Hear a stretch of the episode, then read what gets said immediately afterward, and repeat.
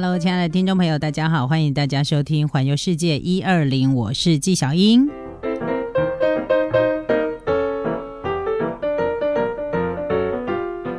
好的，今天纪小英要跟大家来分享的是北海道自由行怎么玩。其实，在日本的这么多的人气旅游景点当中，好，如果你跟我一样都是哈日族的话呢，你一定该，你一定会说，它哪有什么人气景点？它每一个都是人气景点，没有错啦，对。对我而言是这样，但是你知道，做节目的时候，我总是不能够把我自己内心里面太多的喜爱啊，跟这个感受呢，太浮夸的表现出来。我还是要让大家觉得我是中立的，好不好？虽然你们是没感觉啦。好，那么在那么多的这些人气旅游景点当中，其实北海道哦，它这个地区呢，算是很多台湾啦或香港自由行的旅客当中呢，真的是推荐的首选。据说呢，只要去过北海道的朋友。大概都会对于这个北海道的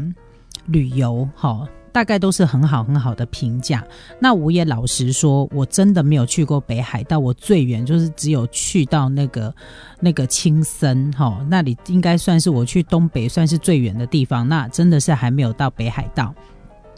但是呢，每一个去过北海道的朋友呢，其实都是赞不绝口。那其实，在一年四季的景色当中呢，我自己个人最喜欢的就是春天、秋天跟冬天。夏天就是直接被我排挤的一个季节，因为真的实在太热了。我个人非常非常讨厌热，非常的怕热。但是我不怎么怕冷，可能跟脂肪比较厚有很大的关系。然后其实一方面是因为大部分的旅行我都比较，嗯，就是以我的双脚当我的交通工具，就是走路对我而言是一个比较比较比较。常常使用的一个交通手段，所以你知道，如果天气热啊，走路不用走几分钟，你就开始汗流浃背，满身大汗，你就会觉得不舒服嘛。所以我就比较不喜欢夏天这样哈。等我哪天中了乐透呢，可以都搭计程车或者是找司机的时候，我想我应该就不会讨厌夏天了，好不好？好，那这呃，这个北海道是一个很受到自由行旅客喜爱的一个景点，然后大家也都认为北海道四季各有四季不同的景色，但是呢，我我真的我个人自己非常强推的就是冬天的旅游，因为可能我之前也分享过很多次，我觉得因为台湾不会下雪，我们平地不会下雪，所以我觉得台湾人对于那个雪景，我觉得有一种莫名的憧憬跟莫名的。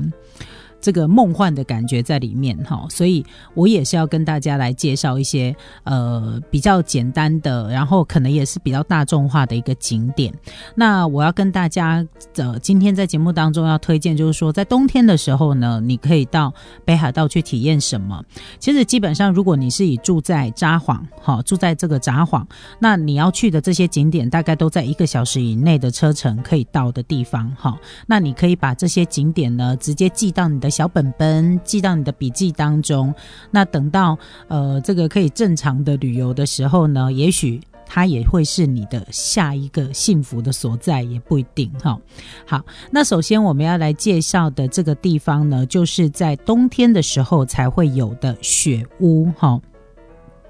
卡马库拉。那这个雪屋呢，在北海道呢是一个。呃，在雪国的民众，据说是一个独特的乐趣哈，就是他们在冬天的时候才会有。然后呢？呃，他在这个度假村当中呢，他也会有一个这样子的一个景点哈，就是在雪屋里面喝咖啡的一个度假村。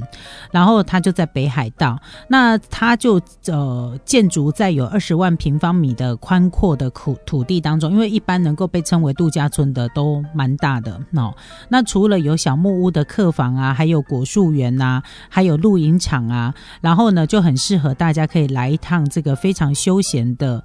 世外桃源的假期，我跟你说，这个雪屋很有趣，因为它一定就是下雪的时候才会有嘛。那每一年呢，他们大概就是在大雪纷飞的，比如说一月到二月份，哈，这样两个月的时间，比较寒冷冬季的期间之内呢，他们就会把那个雪屋啊做成一个做成一个小小的空间，然后开设雪屋咖啡厅，可以体验呢坐在雪屋里面喝着咖啡，然后外面又是大雪纷飞这样的一个感觉，然后晚上呢又可以泡在非常温暖的天然温泉当中，吃着当地食材所制作的丰富料。据说是非常非常的爽，非常非常享受的一件事情哈。那这个是你在北海道的时候呢，可以把它就是雪屋的体验呢，我觉得是可以把它加进来的，因为这个可能在别的地方你比较没有办法看到，但是在北海道呢，对于这个雪国这个地方来说呢，冬天他们就比较常会看到像这样的一个地方。那另外呢，我们再来介绍的就是，因为北海道它其实面积非常的宽广。就是非常辽阔嘛，面积很大，所以呢，相对而言，它的自然景观还有它这个大自然的环境就很丰富哈。然后在这个地方，你没有感受，你不会像在那个东京啊、大阪啊这种感觉，好像城市很繁忙，真的，你就会觉得差很多。因为他们这个地方呢，也以农产，就是农作为它最主要的一个。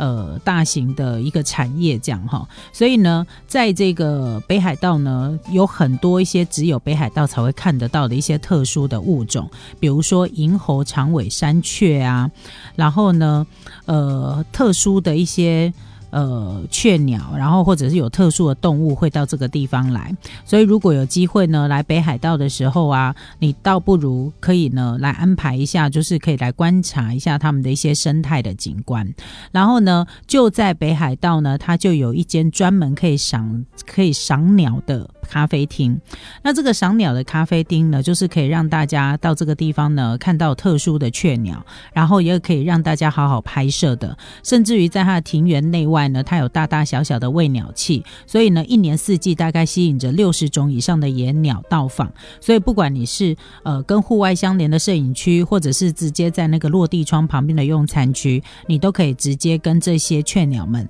呃有近距离的一个接触哈。那如果你真的想要来看到这个呃看到呢，刚刚纪晓英所介绍的，就是在北海道特有的这个叫银喉长尾山雀的话呢，它大概就是在每一年的十二月。底一直到隔年的四月，都是最过最佳的观赏期间。那你就可以到这个北海道千岁市的这个雪之妖精咖啡，好，那你就可以到这个这个呃餐厅呢，可以到这个咖啡厅来，呃，来观赏一下这个独特的一个鸟类了。好，好，那接下来呢，再介绍的就是呃，我之前也常常在节目当中讲的，冬天就是要吃冰。因为冬天吃冰融化的比较慢，可以慢慢品尝。老实说，我不是一个视冰如命的人，就是真的很爱吃冰这样子。然后我甚至于在台湾呢，偶尔吧，夏天的时候可能真的会吃个冰棒啊。嗯，应该屈指可数，因为我没有，我不是很嗜甜，我不是很喜欢吃甜的东西。然后一方面是为了控制血糖啦，然后我觉得这样比较健康。然后其实我真的没有那么嗜甜，可是呢很奇怪，我每次到日本去，因为我大部分去的时间都是春天啊、秋天啊、冬天都是蛮冷的，越冷我就越想要在日本吃冰，因为我吃冰又很慢哦，然后吃冰很慢啊，它就在台湾就我还没有吃完，它都融光了，就是直接溶解的那一种。然后在日本吃冰，让我有一种非常享受的感觉，因为不管我吃的多慢。那个冰都会一直保持原状，所以呢，冬天就是要吃冰，这是我的谬论。但是我个人觉得我非常推崇，我怎么会那么聪明？就是。冬天的时候吃冰可以慢慢的品尝。那讲到北海道呢，你也一定要来介绍的，就是北海道的冰。为什么？因为北海道是洛农大国，就哎，它不是一个国家，它是一个洛农大县哈。这个地方呢，大概全日本的牛奶呀、气司啊这种乳制品呢，大部分都是来自北海道，所以它有纯正的。生奶油，好，然后有纯正的牛奶，牛奶所制作的这个冰淇淋，你想想看，这个口感非常的圆滑，然后后味非常的清爽，多吃几口也不会腻。然后在北海道，你到处都可以找得到这种意式的冰淇淋。那这个冰淇淋呢，每天都会是呃提供很多很多各种不同的口味，然后呢，很值得让大家呢到北海道来的时候，请你一定要来尝尝看它的冰淇淋。我最近就是呃有在涉足烘焙嘛，哈，那我最近就做了很喜在研究那个生乳卷到底要怎么制作哈。那现在研究的差不多了，我应该能够做出不添加多余、不多余的添加，不添加一些人工的香料啊、改良剂之类的，但是可以做出好吃的好吃的生乳卷。那这个生乳卷最重要的当然就是中间的那个鲜奶油。那你一定会想说，哎，那鲜奶油那么多，怎么会好吃？我跟你说，试过这么多什么法国鲜奶油、纽西兰、澳洲、荷兰、美国，哈的鲜奶油，我跟你说，我试过这么多种的鲜奶油呢，真的比不没有一个可以比上日本北海道产的鲜奶油。一方面呢，它非常容易打发；二来就是这个鲜奶油，北海道的鲜奶油呢，它吃起来的口感是比较清爽的，它的奶味没有那么浓，但是它吃起来口感清爽，所以你不会觉得自己好像在吃一坨油的感觉。所以这样子，你应该可以理解说，在欧洲啊、欧美国家有很多都是农业大国、落农大国，但是奇怪了，这个日本的这个产品乳制品为什么品质就是那么好呢？我也真的是不知道应该要怎么形容哈，真的就是我自己做了，在自己进行烘焙的时候，我真的是觉得差很多。你如果用这个，即便我用这个很高级的这个法国的鲜奶油去制作，它那个打发的时间大概会比北海道多一倍至两倍以上的时间，太累了。然后，呃，这个口感呢也是好吃啦，也不是不好吃。但是如果你两个比起来的话呢，你还是会觉得北海道的鲜奶油大胜，所以它真的不愧是一个。洛农的产地，好不好？就是大型的这个乳制品的产地。好，那也介绍这个北海道好吃的冰淇淋了嘛？那接下来我再跟大家来介绍。我们先休息一下，待会再回到节目当中。